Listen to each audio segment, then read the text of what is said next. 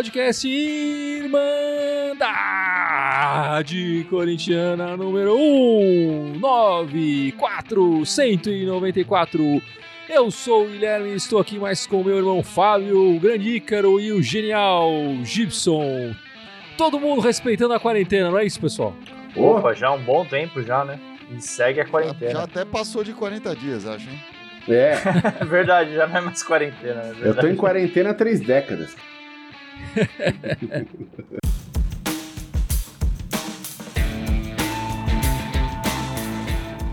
E só lembrando o pessoal que a Covid-19 é um negócio muito sério. O pessoal ficar em casa, praticar o distanciamento social. A gente percebeu nas últimas semanas aqui em São Paulo que o distanciamento social foi afrouxado, o pessoal começou a andar mais na rua e tudo mais. E os nossos números só aumentam e isso é muito ruim para o Brasil e para o mundo também, né? Enfim, fiquem em casa, lavem as mãos, pratiquem o distanciamento social. É, as regras são bem básicas para vocês prevenir com essa doença, enfim, ficar em casa é uma dessas regras, lavar as mãos se você tiver que sair, fazer alguma coisa. Pô, cara, proteja o seu rabo do que você gosta, bicho. Essa é a É regra. isso aí, é isso aí. A gente tá vendo o sistema de saúde ficar colapsado, cheio aqui em São Paulo, vários centros montados provisoriamente para atender os doentes, mas mesmo assim, alguns deles já estão muito cheios, lotados. Então fique em casa, previna-se. Pense não somente no, no risco que você está correndo, mas de repente no risco que você está impondo aos outros. Você pode estar carregando o vírus passivamente, né? Pode estar sem sintomas, assintomático, e, e transmitir isso para outras pessoas. Isso pode acontecer. Na verdade, essa é uma das formas mais comuns disso acontecer nos países onde isso se disseminou muito. E o Brasil ainda está numa crescente aí nessa curva, né? Ah, eu- agora, agora há pouco eu ainda vi o dado que a gente chegou em 100 mil é, casos e 7 mil mortes. Porra, é gente pra diabo, cara. É muita morte, tá louco. Bom, e a gente viu que nesse cenário que a gente acabou de passar aqui, é, uma certa pressão política está acontecendo, ó, começando a acontecer para a volta do futebol aqui, aqui no Brasil, né? A gente já sabe que em outros campeonatos ó, na Europa e tal estão parados, alguns estão pensando em voltar ainda, mas muito numa fase inicial. Mas a gente percebeu que começou a rolar uma pressão política muito grande aqui no Brasil para a volta do futebol. É, a princípio para voltar a treinar e, claro, visando a volta do- do- do- dos jogos, né? Para alegrar o pessoal que está na quarentena, que estão falando, apesar do governo ser totalmente contra a quarentena, enfim. É, vamos passando rapidamente um, um um- um pe- pequeno cenário do que está acontecendo no mundo, né? A, a- Argentina começou a discutir a, a paralisação do futebol até o fim do ano, até o fim de 2020. Não, não foi nada decidido lá ainda, mas é uma, uma proposta forte lá é parar o futebol até o fim do ano.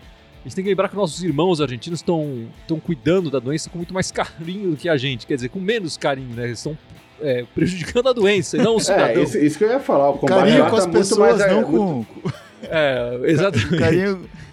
Enfim, Eles estão fechando o cerco com muito mais. Com muito mais certeza. os números oficiais de mortos e, e- e doentes são bem menores que o do Brasil, mas mesmo assim eles e eles estão impondo uma quarentena mais forte, com mais sucesso lá com a população. Mesmo assim, eles estão pensando em voltar com o futebol só o, o ano que vem, né?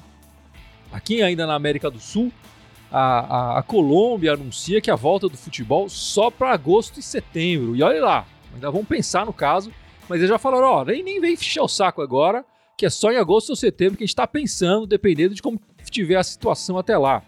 Então os nossos vizinhos aqui estão se prevenindo mais do que a gente percebe aqui no Brasil, né? Aqui no Brasil, o estado de Santa Catarina é, pediu para voltar treinar, pediu para voltar ao futebol, mas o governo proibiu. O governo de Santa Catarina falou que não vai autorizar isso por enquanto. É, então a Federação de Santa Catarina foi frustrada nesses seus planos e vai ficar resguardada nesse instante, né? É, o que é importante dizer também é que aqui no Brasil, é, por mais que tenha determinação é, do governo federal, os estados é que determinam também é, a volta, né, as devidas voltas. Então, por exemplo, esse caso que você falou de Santa Catarina é porque o estado de Santa Catarina ainda não determinou a volta, né? Então, É, a federação Cada- pediu cada- autorização. Exato. não recebeu- Cada, cada, cada, cada estado vai tratar a, a volta, como aqui em São Paulo, por exemplo, já está se falando que provavelmente vai, vai prolongar a quarentena e tal. Então tem, vai, vai muito de estado para estado. E na França, a França proibiu, o governo francês proibiu eventos esportivos até setembro. Ele, o governo francês encerrou a Liga Francesa eh, sem avisar ninguém. Assim, só falou, não, só em setembro vai voltar esse evento esportivo aqui, talvez, né? E aí a Liga Francesa foi encerrada, o Paris Saint-Germain, é, a princípio, deve ser o campeão lá, e, e ele já, já tinha algumas rodadas para andar o campeonato, é, mas a Liga Francesa foi encerrada e, a, e, os times franceses estão disputando ainda a Liga, a Champions League, né, que talvez volte antes desse, desse período que a França pro, provavelmente autorizaria a volta dos jogos.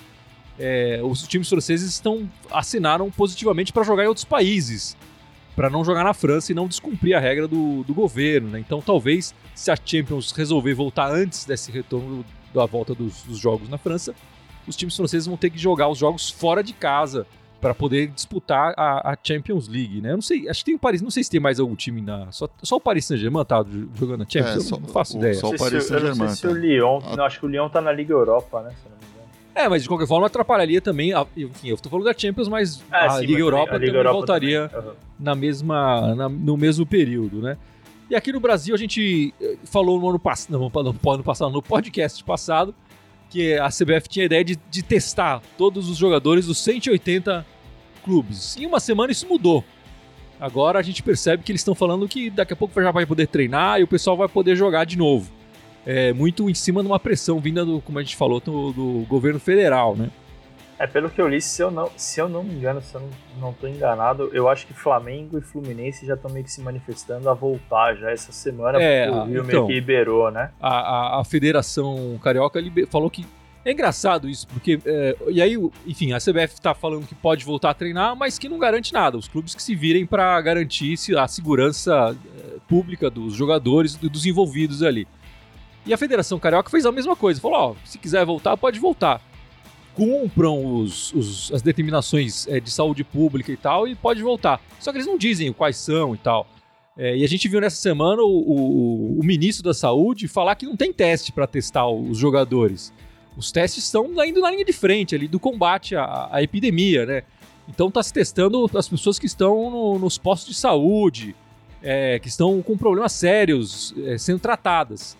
É, nenhum teste vai dessas pessoas que precisam ter certeza que, que, que precisam ser tratadas e vai para o jogador para saber se ele pode voltar a treinar. Me parece um absurdo a gente falar em volta de futebol com a falta de testes que a gente vê aqui, não é isso? O que, que vocês acham? Não, e é, e é curioso também, é, é, além de concordar com você, é curioso também dentro do próprio futebol você ter opiniões tão 880 é, dentro, por exemplo, de uma mesma federação. Então, sei lá, pegando até a do Rio, falando do Rio, eu vi essa questão do Flamengo e Fluminense, mas essa semana, por exemplo, eu li o presidente do Botafogo, assim, sendo categórico, falando, ó, não, assim, o Botafogo pode sofrer punição, pode ser multado, pode ser o que for. Eu não vou colocar a vida das pessoas em risco. Então, você tem muito, muitos casos é, dentro do futebol muito 880, assim, sabe? Tem gente falando em voltar a treinar. É, teve o é, presidente do Inter lá futebol. falando que quem não quisesse é, voltar exatamente. podia pedir demissão. Não. Aí o Raí, por exemplo, falando que é completamente contra aqui do São Paulo. Então, assim, você tem casos muito extremos, né? É, o, o que fica claro é que aquelas reuniões todas que fizeram com clubes e tudo mais, não andou nada. Cada clube tá fazendo o que quer e, e, e a federação tá lá, é, enfim, fazendo nada também. Não existe nenhuma definição geral e eles também não se conversam, não chegam numa, numa decisão conjunta, né? Que era o que serviria uma reunião. Para que serve uma reunião? Para a gente chegar num consenso. Não serviu pra porra nenhuma, então. É, o que, o que me parece é que o. Aproveitando até o gancho do que o Ícaro falou, o, o, futebol sempre foi, sempre será, e isso demonstra cada vez mais que é, ele é um retrato da sociedade, né? Então, a sociedade não entra em acordo, né? Você vê o governo federal falando uma coisa, uns estados falando outra, o empresário falando outro, trabalhadores também discutindo entre si. Então, o, o, futebol transmite isso, né? Essa dúvida. E isso é fato, que eu acho que precisaria aí, e talvez essa medida do, do, do, que você citou da Argentina seja um exemplo disso, é uma interferência, talvez, do governo, de falar: olha, não vai acontecer, eu vou proibir isso. Obviamente, o governo federal não, é, não vai se posicionar dessa forma, mas o governo estadual. E aí já colocar uma data, ó. Quer saber? Se planejem, porque até o ano que vem não vai ter. Então, é, então. Fa façam o que vocês precisam fazer para no ano que vem ter direito. Exatamente. Mas esse ano exatamente. não vai rolar. Porque o, o, se depender assim de todos os. O, o, no, nos negócios, na administração, chamam esses, todas essas pessoas aí de stakeholders, né? São muitos stakeholders envolvidos nessa parada aí. Muita gente querendo lutar pelos próprios interesses.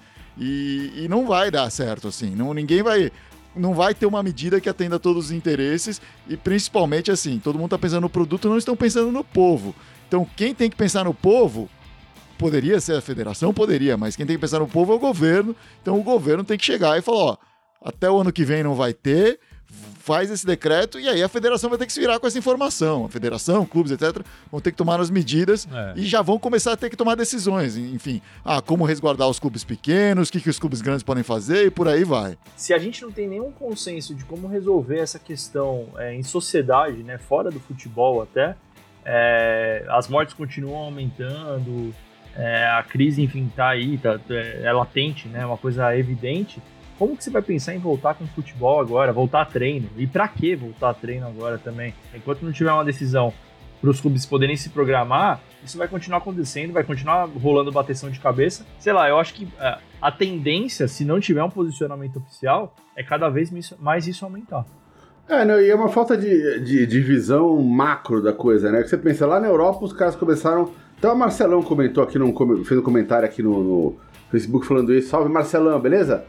E, e, falando que lá na Europa começou tudo dois, três meses antes que aqui, né? E os caras ainda é, não sabem que quando volta, se é julho, se é agosto, se é setembro. Imagina aqui, cara, começou muito depois. E, e ele ainda comenta também que o, o, o Brasil é um país de, de, dimensões continentais, né? Então a gente vai ter várias realidades acontecendo dentro do Brasil. Né? Ele fala, pô, de repente uma parte do país já a pandemia já passou, na outra tá bombando e tá morrendo muita gente. Então é difícil fazer isso. Eu só queria trazer isso porque, enfim, é, me deixa muito chateado a gente estar falando em voltar ao futebol nesse momento. Assim, eu fico profundamente triste de ver essa discussão um momento completamente inapropriado para isso e me parece cada vez mais, né? Como a gente falou no início, quantas mortes estão acontecendo aqui no Brasil, quantas pessoas estão sendo infectadas a todo instante, enfim, como, como falta teste para saber me, melhor a, o quanto essa doença já se espalhou pelo Brasil. É, eu acho que é muito cedo para falar, o Marcelo falou muito bem. Na Europa, os, os melhores lugares para no mundo para voltar, voltar ao futebol a ser disputado na Coreia do Sul e na Alemanha. Eles estão testando. É, são os dois países com mais testes por habitante, por um milhão de habitantes. É, e o Brasil está lá no, no dos últimos lugares para fazer isso. É, e, sim, volta ao treinamento.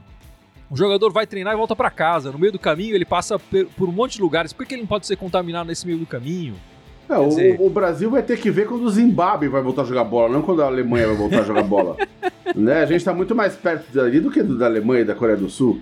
Né? E, e essas pessoas que ficam falando de voltar ao futebol, cara, é, é uma mistura de, de insensibilidade, sei lá, de não tá. Sim, parece que não, muita insensibilidade. Parece que não percebe o que tá acontecendo, ou aquela coisa, ah, não é comigo, então dane-se, né? E, e, e, de insensibilidade e de ignorância mesmo, enfim. O cara, ah, isso aí, né, isso aí é uma bobagem, não sei o que, cara, sabe? É, o presidente não tá lá à toa, né? Por enquanto ainda tá. Já já ele cai fora, mas ele não tá lá à toa, cara. Tem muita gente que pensa dessa maneira, cara. Né? É uma maneira tosca de ver as pessoas, de ver a vida sem respeito. Imagina, imagina o, o, o, que, o que o Sócrates fala ali hoje em dia sobre isso, cara. Né? Nossa, coitado.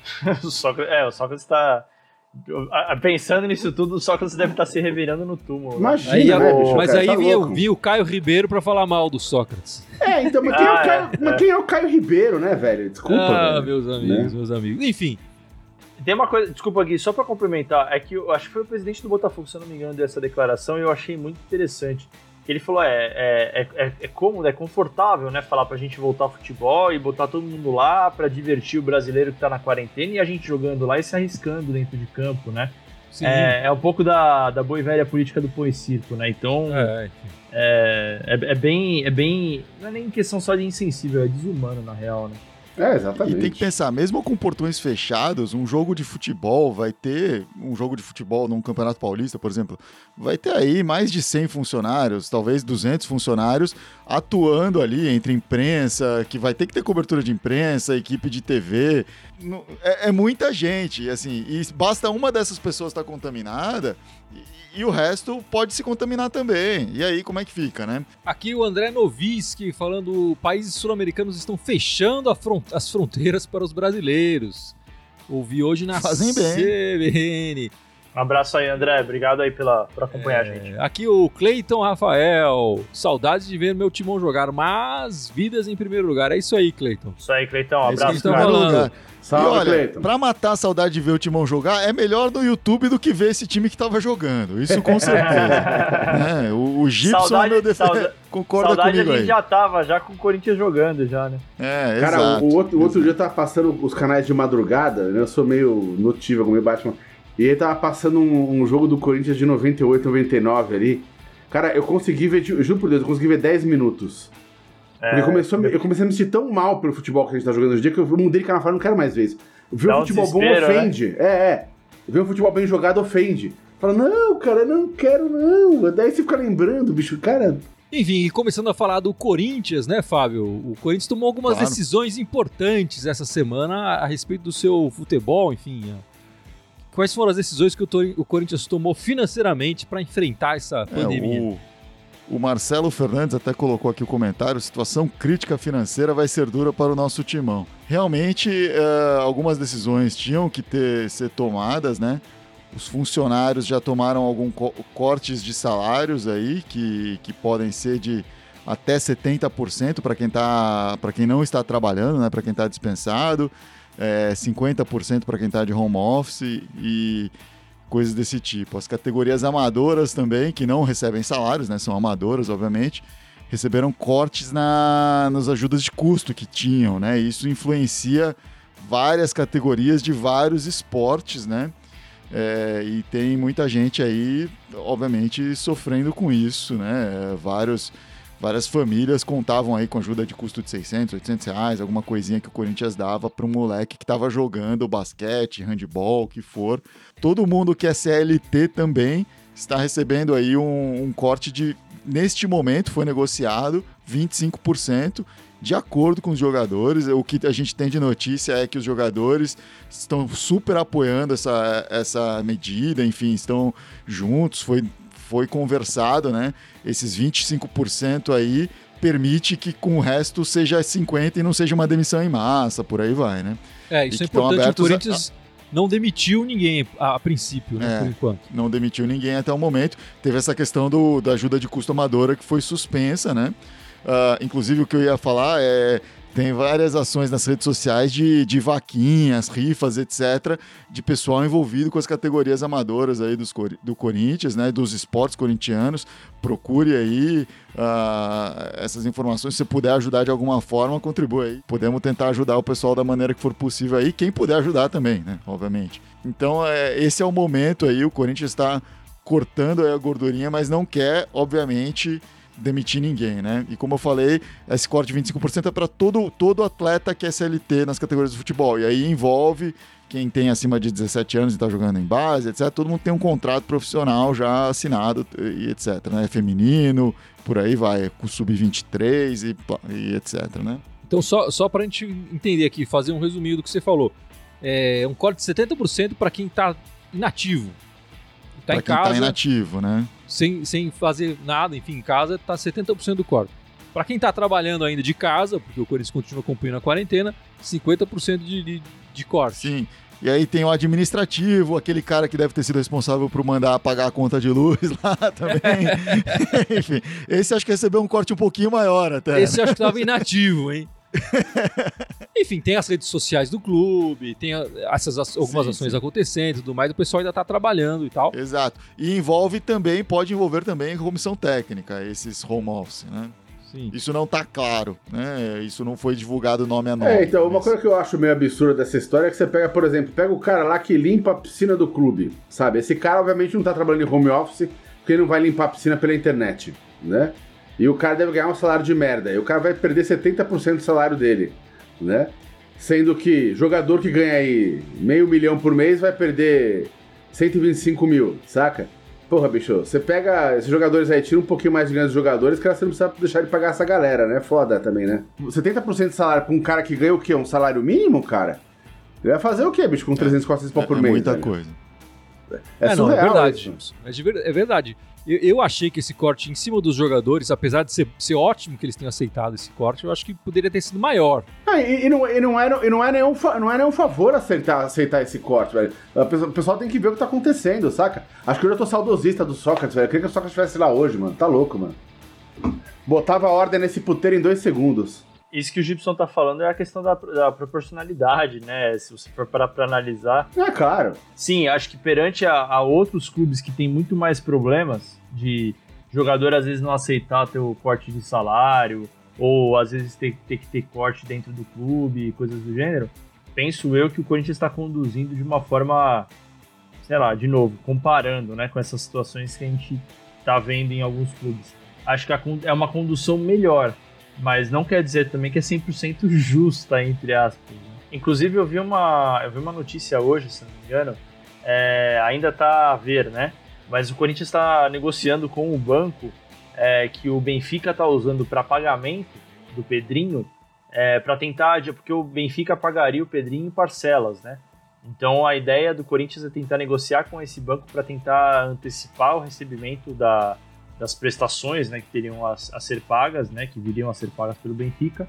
Isso não envolve em nada o Benfica, envolve só o banco, é uma negociação direta com o banco, exatamente para ajudar nesse momento, nesse momento a, a manter os gastos que o Corinthians tem ali. Dá em torno de é, perto de 80 milhões de reais, um negócio assim, hoje na cotação. Porque a venda do Pedrinho é, em- é, foi em euros, né? E aí bateu 120, alguma coisa assim. Se eu não É, a única engano, tá? Vantagem dessa- de- certos. do, do real estar se desvalorizando é que a gente vai ganhar mais É, dinheiro. Exato. exato. O, o Corinthians tem que pensar que perdeu algumas rendas aí, né? Com os, os patrocinadores suspenderam pagamentos, né? Nenhum, nenhum desistiu de, de patrocinar até o momento que eu saiba, mas suspenderam pagamentos, tá deixando de entrar dinheiro por um monte de frentes aí. Então, se conseguir antecipar esse dinheiro que viria do Pedrinho aí, né? Obviamente vai perder um pouco de grana nesse processo, mas conseguir antecipar essa a entrada dessa grana a- aliviaria bem aí, né?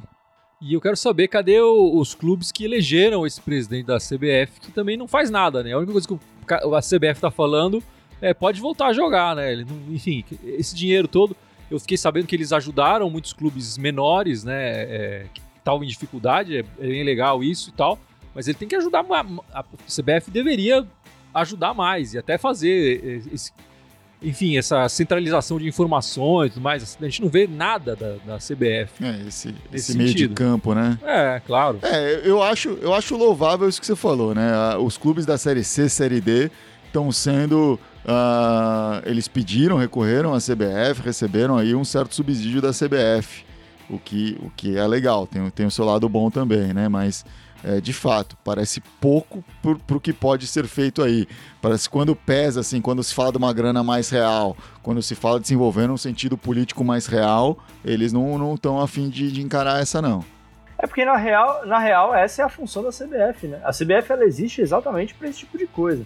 Para, obviamente, não só financeiramente, mas em sentido estrutural do futebol, é, a CBF ela existe para isso, para dar suporte, para dar é, todo tipo de embasamento que os clubes precisam para poder colocar o futebol em, de pé dentro do país. Então, é, assim, óbvio que tem toda a questão financeira envolvida, mas até além da questão financeira, tem toda a questão é, de gestão mesmo que aparentemente a CBF não está sendo tão notável assim.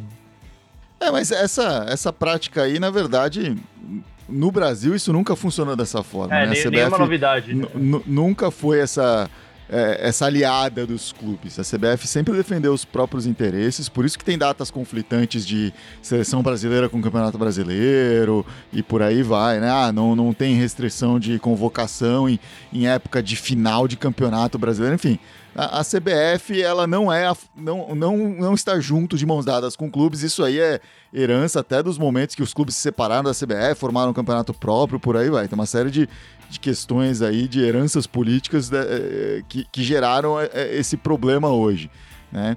É, infelizmente, no Brasil, os clubes não conseguiram ser independentes da CBF, né? Tem, ah, tem lugares que, assim, né, no, no- no na Espanha, né? A Liga Espanhola, o, a- o equivalente à Confederação Espanhola de Futebol lá, é, cuida da seleção e é isso. o campeonato é organizado pelos clubes. Em vários lugares é assim. Os clubes cuidam do campeonato dos clubes, das divisões, etc. Eles têm uma organização própria e a Confederação Nacional de Futebol cuida da seleção. É isso. E no máximo faz um intermédio aí, aqui ou ali, né? E a gente ficou sabendo nessa semana, né, Fábio, que faz quantos dias se o Corinthians não perde pra porcada? Fazem quantos dias, né? 600 dias, seis centenas de dias que o Corinthians não perde um derby. Mais 600, 600 dias, mas também foram só três jogos, né? Deveria ter sido um quarto jogo, que seria o próximo jogo do Corinthians, que não aconteceu. Essa, esse coronavírus aí ajudou a aumentar um pouco essa, essa, esses Essa dias. estatística, é claro. Ah, ainda bem, não, ainda bem, né? Porque do jeito que tava. É, Não sei se- não vale lembrar que o Corinthians não tem aí uma campanha cachapante nesses três jogos também, né? Foi uma vitória e dois empates. Mas ainda assim tá. Pô, Mas não 600 perde, dias sem perder. do- Não perdeu, mano. É, não perdeu. E, e bom. Pô, Se, se fosse Era pra, 10... ter um- era pra ter tido aí o quarto jogo e ia, ia até aumentar. Esse, esse- Então, mas esse pensa assim, ó. jogos, assim, né? Pensa assim, se fossem 10 anos de vencibilidade com uma vitória e 400 empates, eu ia estar comemorando do mesmo jeito. Mas os caras não ganham da gente, mano. Os caras não ganham da gente. É verdade. E vamos, vamos tentar lembrar aqui então já, Gibson. Fala um, um clássico é, que você lembre, assim, um clássico inesquecível pra você, um derby do, do, do Corinthians versus a porcada. Ah, Inesquecível. eu, pra eu você. vou, eu vou num recente, eu não vou ficar me- mergulhando na- na- nas velharias, não.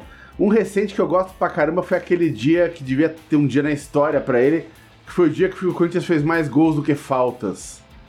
Bicho, aquele clássico foi foda, velho. O Corinthians segurou o time do Palmeiras de um jeito bizarro, deu três chutes a gol, meteu dois gols e acabou com o jogo, velho. Acabou. The end. Foi, foi Os aquele caras- com o gol do. do, Do Arana. do Arana. né? É, é. É, o, o, É, foi- o foi gol do do Arana que Allianz, saiu né? dando a risada do Duende Verde depois. É, assim. é, exatamente. É, foi dentro eu- do Allianz esse jogo. né? Não, exatamente. Foi lá dentro. Eu nunca vi. Eu, assim, eu, cara, foi poucas vezes na minha vida que eu lembro de ver palmeirense tão puto quanto depois daquele jogo, velho. O primeiro gol foi um gol de pênalti do Jadson, que foi um pênalti sofrido pelo Arana, e o Arana fez o segundo gol. É. É, eu estava no estádio esse dia, eu estava infiltrado lá esse dia. Foi, foi- eu nunca vi, nunca estive num estádio tão silencioso na minha vida, assim. E, e você, Fábio? Fala um clássico inesquecível seu, Fábio. Eu vou lembrar de um antigo que foi, que na verdade é um, é um jogo dolorido. Foi, um, foi marcante esse jogo. Esse jogo não foi dolorido, que foi a primeira final do, do Paulista de 93. Que o Viola fez o gol, fez, fez a comemoração de porco, tá? A gente tava no estádio, eu e você, Guilherme, lembra disso? Sim. É, o Vi- o Viola comemorando, pô, a gente saiu daquele. Eu lembro assim, eu passei aquela semana inteira, de domingo a domingo, assim, nas nuvens, né? Pensando, puta, Corinthians, Coringão, caralho, não sei o quê. E aí, no, no jogo seguinte, a gente acabou. É, e o Corinthians começou bem aquele jogo. Eu lembro que no começo do, do segundo jogo teve já uma, uma jogada aguda, o Viola cabeceou. Eu falei pro meu amigo, pô, a gente vai sair daqui campeão. Não, não, não. E o resto não, não foi bem assim, mas aquele gol do porco foi, foi bem E, é, marcante. o, o que cara, importa é que o gol do porco entrou pra história, né, bicho? Ninguém lembra que É. perdeu a final. Mas, bicho.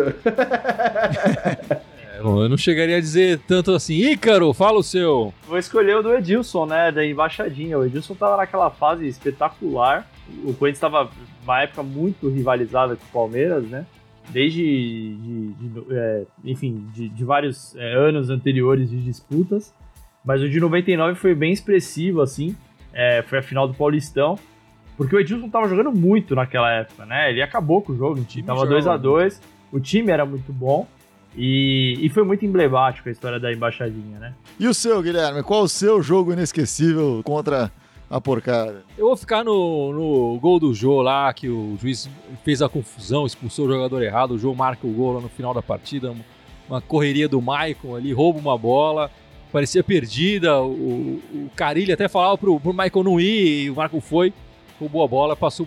O Jô tinha acabado de entrar na partida, né? O, o titular naquela partida, a maior parte do jogo, foi o Casim, que lutou muito du- durante a partida inteira, o Casim. É, cansou os adversários, com certeza ajudou o Jô a marcar aquele gol. É, eu acho que pra mim foi a, foi a vitória mais emblemática do Corinthians na Arena até hoje, assim. é. apesar da gente ter ganho títulos lá e tudo mais, ter jogos até talvez mais importantes no, decorrer, mas acho que aquele jogo definiu o 2017 do Corinthians.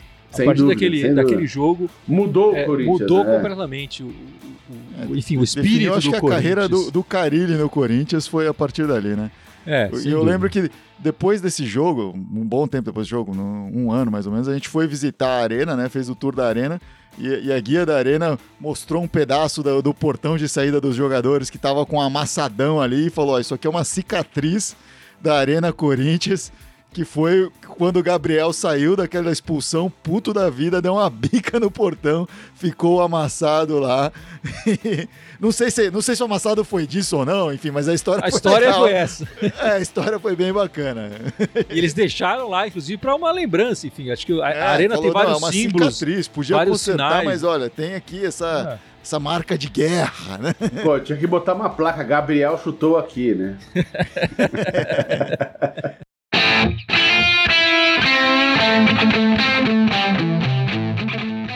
Mas vamos encerrando este podcast 194. Ainda em quarentena, cada um no seu quadrado. E antes de encerrar o nosso podcast, o Gibson vai lembrar as nossas redes sociais, né, Gibson? Eu tava com Todas saudade elas. de você lembrando as nossas redes Todas sociais. elas, todas Será elas. que ele ainda lembra? É, o Alzheimer tá me, tá me comendo vivo aqui, velho. Mas vamos lá. Então, fora o Facebook, a gente tá fazendo a transmissão do live aqui. Temos o YouTube, o Instagram, o Twitter, SoundCloud, Spotify, Deezer e iTunes. Todos eles Irmandade Corintiana, exceto no Twitter, que é Irmandade Timão. E falar pro pessoal se inscrever no nosso canal do YouTube, a dar uma força pra Irmandade, se inscreve lá no nosso canal, ajude a Irmandade, seja um irmão da Irmandade. Não é isso, Icarão? Exatamente. É isso aí, meus amigos. Vamos ficando por aqui. Muito obrigado pela participação de todos e vai Corinthians! Foi Vai, Corinthians! Valeu. Boa semana pra todo mundo!